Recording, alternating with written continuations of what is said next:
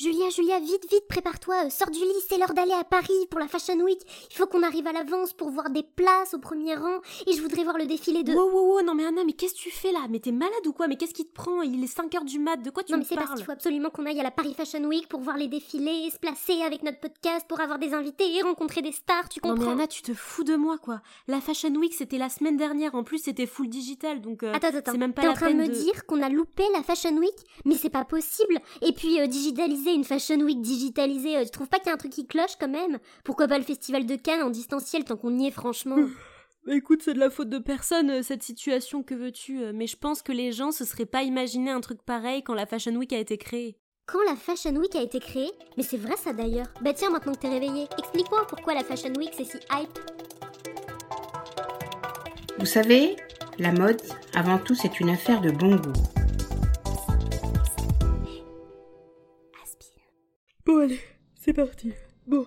Avant de comprendre pourquoi c'était tellement bien vu et tellement prestigieux de fréquenter la Fashion Week, faut quand même se replacer dans le contexte pour comprendre quand et comment la Fashion Week a été conçue et pensée. Allez, on est reparti dans des histoires qui datent du XIIe siècle là Oh, du 12e siècle, non mais toujours plus. Par contre, du 19e, ça oui. En fait, l'idée, les prémices de la Fashion Week, ou plutôt l'art de défiler, elle est née en France, à Paris, à la fin du 19e siècle, début 20e, grâce à Charles Frédéric Worth et Paul Poiret. Charles Frédéric Worth, non mais j'ai l'impression que ça fait 100 ans que tu me parles de lui. Et effectivement, concernant Worth, j'en ai déjà parlé notamment dans mon tout premier podcast sur pourquoi les mannequins font la gueule, et j'expliquais comment elle a eu l'idée de faire défiler des mannequins pour voir les vêtements en mouvement. Donc je vous invite à aller l'écouter si ça n'est pas déjà fait. Blablabla, je fais ma pub, merci, on a compris. Et Paul Poiret, qu'est-ce qu'il vient faire là-dedans dans tout ça Ben, Paul Poiret, il était connu pour ses créations très luxueuses et en fait, c'est lui qui a eu l'initiative du premier bal où les invités devaient venir habillés de leur plus belle tenue et ça, c'était pour lui une manière de mêler l'aspect commerce, vente et l'aspect mondanité. Waouh, non mais il manquait plus que Britney Spears et Beyoncé, on était en folie dans les premiers bals quoi. Oui, mais dans les années 1920-1930, ça a clairement changé et les défilés ont perdu leur caractère de grande fête et c'est devenu des événements qui étaient réservés aux clientes.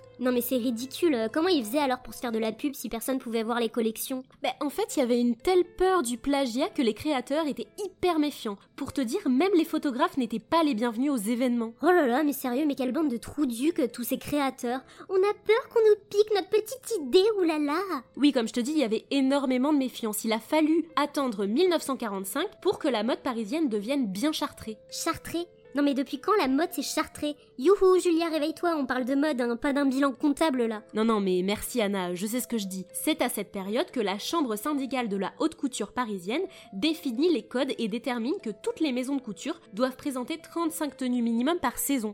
Enfin, ça y est, on est dans l'ère de la Fashion Week avec Paris la plus belle, Paris la magnifique, Paris de jour et Paris de nuit, et Paris... Non, non, attends, t'emballes pas parce que c'est pas tout à fait comme ça que ça s'est passé. La première semaine officielle de la mode de Paris, elle se déroule en 1973 grâce à un défilé qui aujourd'hui est connu sous le nom de la bataille de Versailles. La bataille de Versailles? Non mais comment ça a l'air d'un vieux nom de téléfilm tout pourri quoi? Bah en fait, si tu veux, à l'époque, il y a aussi la Fashion Week de New York qui commence aussi à prendre beaucoup d'ampleur. Et ce défilé, il mettait en relief les tensions entre la mode de Paris et celle de New York. En fait, c'était une sorte de compète entre cinq créateurs français et cinq créateurs américains. Bah évidemment, c'est forcément les Français qui ont gagné la compète hein. Eh ben en fait non. Pourtant il y avait quand même des mises en scène assez dingues et des créateurs hyper cotés comme Yves Saint Laurent, Christian Dior, Givenchy, mais les Américains sont considérés comme les vainqueurs de ce duel parce qu'ils avaient des super mannequins. Des super mannequins et depuis quand c'est plus important d'avoir des beaux mannequins plutôt que des belles fringues sérieux? Pour les créateurs, le mannequin qui porte le vêtement c'est censé être un cintre, rien de plus.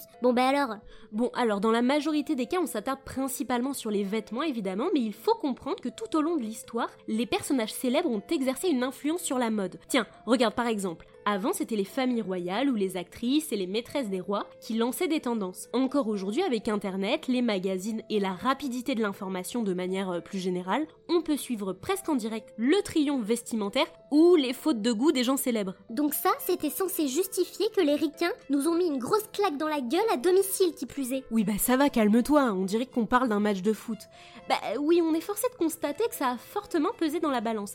D'ailleurs, par la suite, tous les créateurs l'ont bien compris puisque les actrices et les créateurs de mode ont continué à signer des contrats pour servir leur intérêt mutuel. Que ce soit sur l'association entre Audrey Hepburn, Hubert de Givenchy, ou encore Madonna, Jean-Paul Gaultier, ou encore Carla Bruni, Naomi Campbell et toutes les autres supermodèles des années 80 qui ont récemment redéfilé pour la maison Versace, bah, finalement l'intérêt pour toutes ces maisons c'est l'exposition médiatique. Non mais comment tu prends trop les gens pour des moutons en fait? Tu crois qu'il suffit d'une star un peu célèbre pour rendre la Fashion Week hype en fait? Mais non, euh, je prends personne pour des moutons, mais je dis juste qu'actuellement on vit dans un monde où la célébrité c'est quelque chose qui est important. Et l'idée d'apercevoir une star sur le catwalk ou dans le public, c'est incontestablement un argument qui fait que venir à la Fashion Week c'est vraiment ultra classe quoi. Bah oui, c'est un peu frivole comme argument, mais que veux-tu, c'est la vérité, je n'y suis pour rien. D'un autre côté, il y a d'autres arguments qui me semblent être essentiels.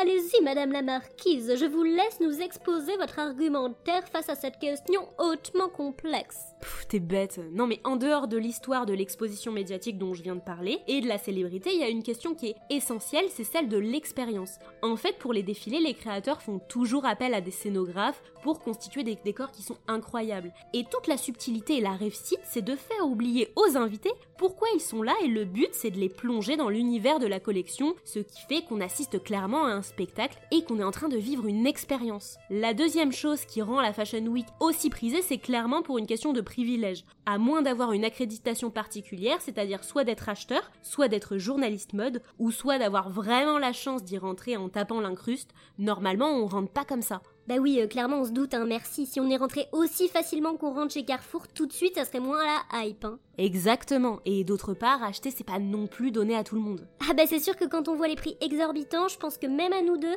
on n'a pas les moyens de se payer le fil de la couture du bouton de la poche intérieure. Non, et puis surtout, en dehors de ça, seule une petite poignée de clientes seront privilégiées pour acheter. Certains vêtements sont faits dans une quantité tellement limitée que rien que pour une question de quantité, tout le monde n'aura pas la chance d'en être bénéficiaire. Bah oui, je sais bien, euh, t'en avais parlé dans le podcast sur le luxe est-il snob, de monsieur et madame Prout Prout qui peuvent acheter leur petit foulard en exclusivité. Pff, mais quelle bande de péteux va Oh mais Anna, ça va, chacun sa vie et chacun ses moyens. Et oui, effectivement, j'ai fait un podcast à ce sujet qui complète assez bien cette notion de privilège et d'accessibilité, et d'appartenance sociale aussi, que je vous invite d'ailleurs à aller écouter si ça n'est pas déjà fait. En fait, de manière générale, ce qu'il faut comprendre, c'est que les défilés sont précurseurs de tendances. Souvent, ce que tu retrouves dans les grands magasins, un an plus tard, est inspiré de ce qui se faisait sur les défilés un an plus tôt. Bon, évidemment, au vu de l'extravagance de ce qu'on peut trouver parfois sur les catwalks, la plupart des pièces des défilés sont entre guillemets lissées avant d'arriver en grande distribution pour contenter un maximum de personnes. Bon, petit message à un très bon pote de toujours, afin de conserver son anonymat, nous l'appellerons Jean-Paul G. JP, si tu m'entends, garde-moi au chaud deux jolies petites invitations pour l'année prochaine pour ton futur défilé. Juste deux petites, allez, histoire de, sois sympa. Ah, et d'ailleurs, si tu croises mes potos, Calvin, Cricri, Coco, Carl et tous les autres, bah vous êtes gentils, vous mettez aussi une petite place de côté au premier rang, ce serait coolos. Franchement, on fera pas de bruit, on sera pas du tout chiante. Nous, on est juste là, tranquillou, pépouze. On regarde quand il faut regarder, on sourit quand il faut sourire, on applaudit quand il faut applaudir.